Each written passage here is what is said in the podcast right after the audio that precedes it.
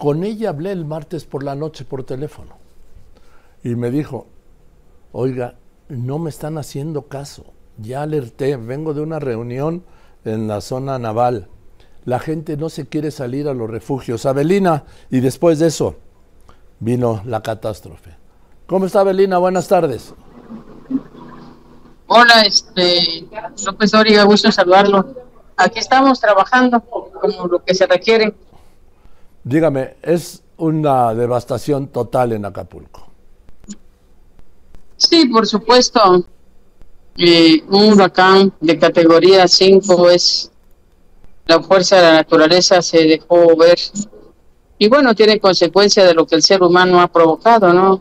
Siempre se ha hablado del calentamiento global, el cambio climático y somos consecuencia de lo que hemos hecho. Y esto no es solamente México, es un problema mundial. Ah, maestra sí, ¿A usted le avisó alguien del gobierno federal la clase de huracán que llegaba? Bueno, es, eh, hay una coordinación gobierno federal, gobierno municipal, estatal y municipal.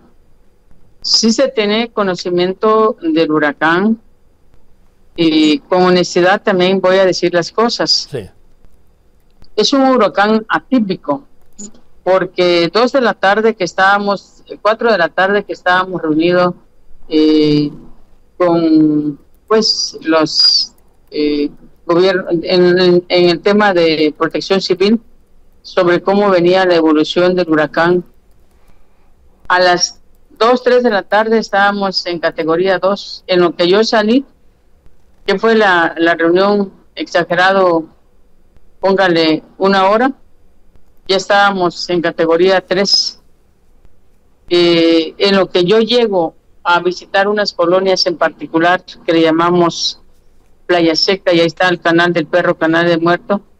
Para esto ya eran las 5 de la tarde, ya estábamos en categoría 4. Y, y ya se veía venir sobre cómo iba en aumento para llegar a categoría 5 en la noche, que fue cuando yo le llamé a usted desesperadamente, porque digo, sin, sin tener eh, como cuál es la dimensión de esta, pues de lo que provocan las, las los vientos, las rachas y todo eso, este, buscando que, pues todo el mundo hiciera caso. Eh, debo decir que se, se hizo se hizo pues de alguna manera lo que corresponde se notificó se difundió y pero también nadie ha vivido un huracán de ese nivel categoría 5 llama la reflexión sí maestra Avelina aquí presidenta municipal de Acapulco si ya se sabía el gobierno federal sabía. Yo aquí lo informé desde el lunes y lo repetí el martes, ¿sí? Cuando era tormenta tropical que iba para Acapulco. El martes todavía alcancé a decir que ya era categoría 1 aquí. Pues era más que suficiente para haber activado todas las, todas las alertas, no solo municipales, estatales y federales. Y el presidente dice que él avisó en un tuit a las 8 de la noche. Un tuit no alcanza. ¿Y por qué no se hizo antes? Es lo que yo pregunto. Se lo pregunto a usted como alcaldesa y se lo reclamo, porque no estoy hablando con nadie de ellos, al gobierno estatal y al gobierno federal. Sí, fíjese, bueno, en, desde ese momento en que se sabe eh, la evolución de un huracán en el caso del municipio, nosotros iniciamos desde el mes de marzo cuando se entra, cuando entra la temporada de lluvias, se notifica pues, a las personas que se ubican en zona de alto riesgo. El trabajo se hace desde, desde marzo. Personalmente se va y se notifica. Eh, en el caso de los lugares donde nosotros consideramos que son zonas de riesgo, personalmente yo voy a avisarles, que fue el caso de Playa Seca, porque pasan dos canales que uno que le denominan de perro y otro de muerto. Yo personalmente, cinco de la tarde estaba ahí en ese lugar diciéndoles que ustedes se tienen que salir. Aún cuando ya saben, se tienen que salir. La respuesta es, hemos pasado cuatro huracanes y aquí no ha pasado nada. hay muchas cosas así que duele el corazón porque el gobierno no puede solo, tiene que haber una corresponsabilidad tanto del ciudadano como el gobierno. Entonces, hay cosas que, pues sí, cierto, se perdieron vidas, pero también creo que hay, hay temas que lo sabían, lo sabíamos. Entonces, se requiere de ambas partes para poder eh, pues generar esta parte que no gusta que haya pues decesos porque eso a nadie gusta. Pero bueno el tema está ahí. Lo que llama a la reflexión es este es el inicio de muchos que vendrán.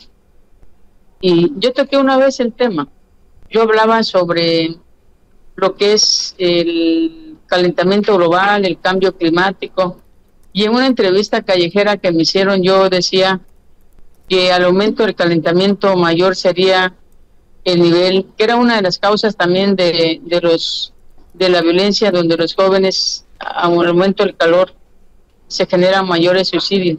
Y es parte de esta de este exceso de contaminación que traemos. Pero es un problema mundial que tendría que cambiar todo para poder mitigar estos efectos, resarcir el daño que hemos hecho. Eso que conlleva trabajar en México y nuevas normas, ¿qué significa? Eh, por ejemplo, voy a hablar de Acapulco, desde que yo viví. Sí, hablemos el momento que yo le llamé, hablemos de Acapulco, de lo que yo le llamé a usted y que muy amablemente me ayudó.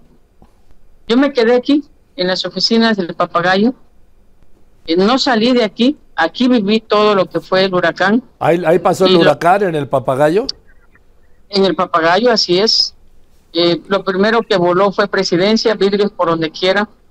Nos metemos al cabildo creyendo que era más seguro y eh, el cabildo se hacía de cuenta como se movía de, de, de, por todos lados, en, pues a punto de caer el techo.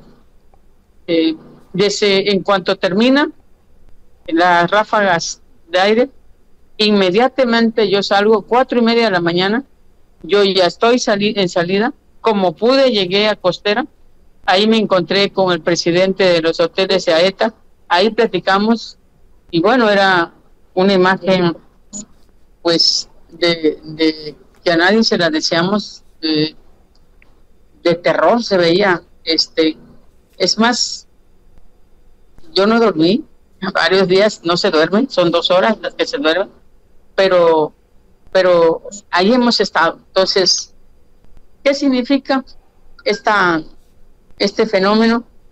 Yo creo que significa un antes y un después. Un Acapulco eh, con mucho caos, un Acapulco con muchísima anarquía. Y yo creo que hoy eh, entre todos debemos entender que tenemos que empezar por una renovación tanto profundo interior, aquí renovación espiritual, más renovar la parte material. Es un trabajo de todos, hay cosas que no gustan, pero tenemos que seguir adelante. Mientras exista vida, hay que lucharle. Yo encuentro una gran oportunidad. Ahora, el tema es los días que le vienen a Acapulco. Esto no es ni de meses, esto es de años. Presidenta. Sí, por supuesto, pero mire, yo creo que cuando hay eh, cuando hay esa entrega y hay esa corresponsabilidad entre ciudadanos y gobiernos, podemos levantarnos lo más pronto posible. Hemos estado en pues en una estrecha coordinación con el gobierno federal y el gobierno del estado. Todos los días eh, tenemos tenemos la reunión de balances a las 9 de la mañana y a las 6 de la tarde bajo claras tareas. ¿Yo qué creo? Yo como entiendo ante este fenómeno cuáles serán las etapas. Yo entiendo que tenemos que pasar, en un momento se pasó por, la, por una etapa de reacción inmediata que tenía que ver con salvar vidas, Y en esa parte fue eh, los primeros días que nos abocamos. A mí me tocó, pues, de alguna manera ver a, a una familia que fallecieron seis y donde la, la tía me decía, maestra, yo les dije que estaban en zona de alto riesgo, que usted la escuchábamos diciendo que nos saliéramos de alto riesgo, que yo le dije que tenía que salirse y nunca se quiso salir. Temas como esos vamos a encontrar varios. Entonces, por eso lo importante era de manera de, de reacción inmediata cómo salvar vidas. Y entendemos que entonces en esa etapa vendré otra etapa, la recuperación temprana y hacer a la parte sanitaria. A ver, ese es el tema, maestra. ¿Qué es lo que necesita Acapulco en este momento? Agua, luz, comida, telefonía, medicinas. ¿Qué más? ¿Qué necesita, ¿Qué necesita Acapulco, mi, mi amigo Joaquín? Yo como veo el tema. A ver, luz, agua, comida, como es esta parte de, contención que es, inmediata. En el tema de la luz han ya se han instalado 12.500 postes. Y lo que se refiere a la luz, a la corriente de alta tensión ya se tiene en toda la ciudad. Que hay particularidades de las colonias donde no tienen luz porque el transformador se dañó por esto, por otro. Y ahora viene la otra etapa de ir donde no tienen luz. Bien aquí a instalar los transformadores. Eso es una parte. El tema del agua es la otra. Hemos trabajado eh, de manera especial sobre el tema del agua. Nosotros al día de hoy estamos al 60% del agua en la ciudad, 60%. El 40% restante, eh, ¿por qué no podemos dar agua a ese 40%? Si ya están funcionando nuestras tres eh, captaciones del agua, Papagayo 1, Papagayo 2 y Chapultepec. Porque voy a citar un caso, Silvestre Castro, el tanque, que era un tanque de material de, acero, pues lo hace cuenta, lo hizo, lo, lo enrolló. Lo que es eh, la cima que queda por caleta, igual el tanque lo dañó, el kilómetro 30 igual, eh, en la Zapata también me dañó el cárcamo Zapata a la venta. Entonces ya se trae, ya se trae un diagnóstico de los lugares que, que afectó y entonces hacia allá se requiere hacer obra. Nos hemos reunido con SEDATO, gobierno federal, gobierno estatal, en esa ruta. El día de mañana estamos entregando ya todos los requerimientos que para que funcione al 100% el, todo el sistema del agua. Eh, mañana entregamos ya en una continuidad de la reunión sobre ese tema. Y el día de mañana se entregarán no tan solo eso, el diagnóstico de los mercados, traemos 14 de mercados que fueron pues dañados en, su, en sus techos traemos eh, parques también dañados, bibliotecas dañadas y, traemos eh, fechados o canchas públicas. Bien. El tema de las escuelas lo lleva el Estado, pero igual nosotros les vamos a ir mandando donde detectemos techados o, salones colapsados. Entonces, cada quien ha asumido su, su parte, pero me voy a centrar al tema de la basura. A ver, porque se si no hacemos frente a ese tema, se nos puede de alguna manera salir de la mano.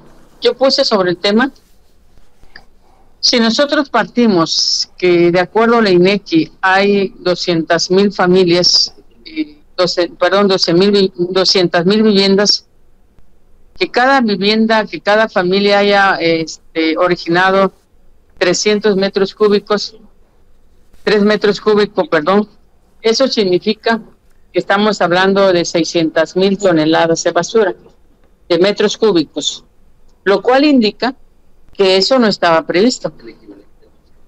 lo que equivale a dos años de la administración. Como eso no estaba previsto, en consecuencia, es obligatorio hacer otra, otra celda para poder llevar toda esa basura hacia el relleno. Pero hay que llevarla ya, maestra, porque el problema sanitario ahí está. Yo solo agregaría esto. Es necesario que coloquen baños estos que usan en los mítines, esos, los sanirred. Portátiles. portátiles, sí, esos sanirred, así se llaman, los portátiles, porque la gente pues está haciendo lo que tiene que hacer en las calles. Y quizás eh, sí y no, porque a través de, Sedena y Marina, y como ya se trae un diagnóstico, sí, sí. a ver, nosotros dijimos, a ver, a ver hay que poner los baños, estos eh, portátiles, ¿no, maestra Belina? Pues pudiera ser, pero eso, pero por ejemplo, todo costera ya tiene agua. Bien. Entonces, ¿dónde le falta agua? Parte de la zona poniente y parte de la zona del anfiteatro y parte de acá de la zona conurbada de la central de abasto. Entonces, como ya se tiene el diagnóstico, entonces las ciento y tantas pipas que trae Sedena Marina se está direccionando para allá para que la gente tenga agua. Entonces, bajo ese plan y bajo el plan de la basura, lo que hicimos fue eh, estructurar, eh, claro, viene en acuerdo con Seden, con, con este Sedato, con gobierno federal, gobierno estatal y municipal, organizar 11 rutas a cada ruta le toca eh, una ciertas colonias y lo que estamos pidiendo nosotros son 500 camiones para hacer frente a la recolección de basura. Bien, maestra, aquí lo dejamos. ¿sí? Necesita 500 camiones para hacer frente a la recolección de basura. Seguiremos hablando, maestra, y le mando un saludo. La maestra Abelina López Rodríguez, presidenta municipal de Acapulco.